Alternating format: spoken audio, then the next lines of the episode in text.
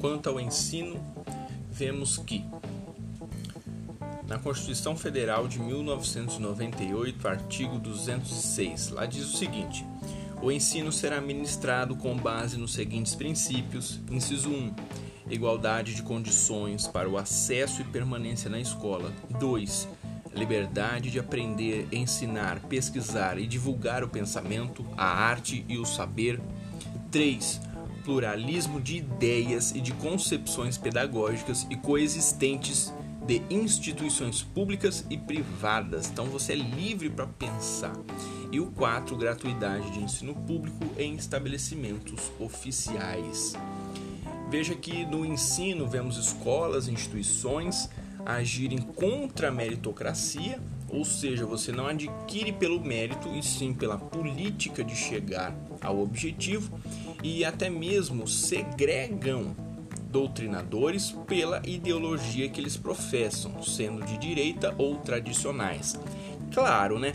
Seguindo os ditames da Secretaria de Educação que segue, né? Infelizmente, Paulo Freire, um marxista e seguindo as concepções igualitárias antimeritocráticas.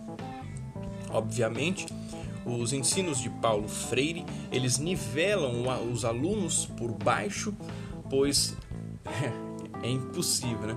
Jamais haverá em qualquer sala de aula uma totalidade de alunos em mesmo nível intelectual, né? Por cima, né? Levando em conta o fato de que cada um possui uma vivência que engloba diversos assuntos pessoais de natureza científica, sociológica e religiosa. Então isso é o que impede a totalidade. Ademais, no site do portal do MEC, vemos que Paulo Freire é declarado patrono da educação brasileira para nosso espanto, com direito a uma aclamação legal lá na Lei 12.612 de 13 de abril de 2012. Os ensinamentos de Paulo Freire afrontam diretamente os incisos 2 e 3 do artigo 206 da Constituição Federal pelo fato de que seus ensinos vinculam o educando a um sistema de ensino que não busca elevar o educando o mesmo e assim o objetivo é de manter esse educando no status quo, ou seja, naquilo que ele é mesmo.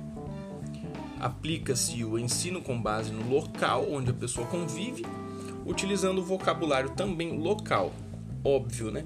Dessa forma, não há enriquecimento científico e crítico. Isto é um dos exemplos, né? Então, um ensino péssimo, pois ele utiliza o que a pessoa é e faz.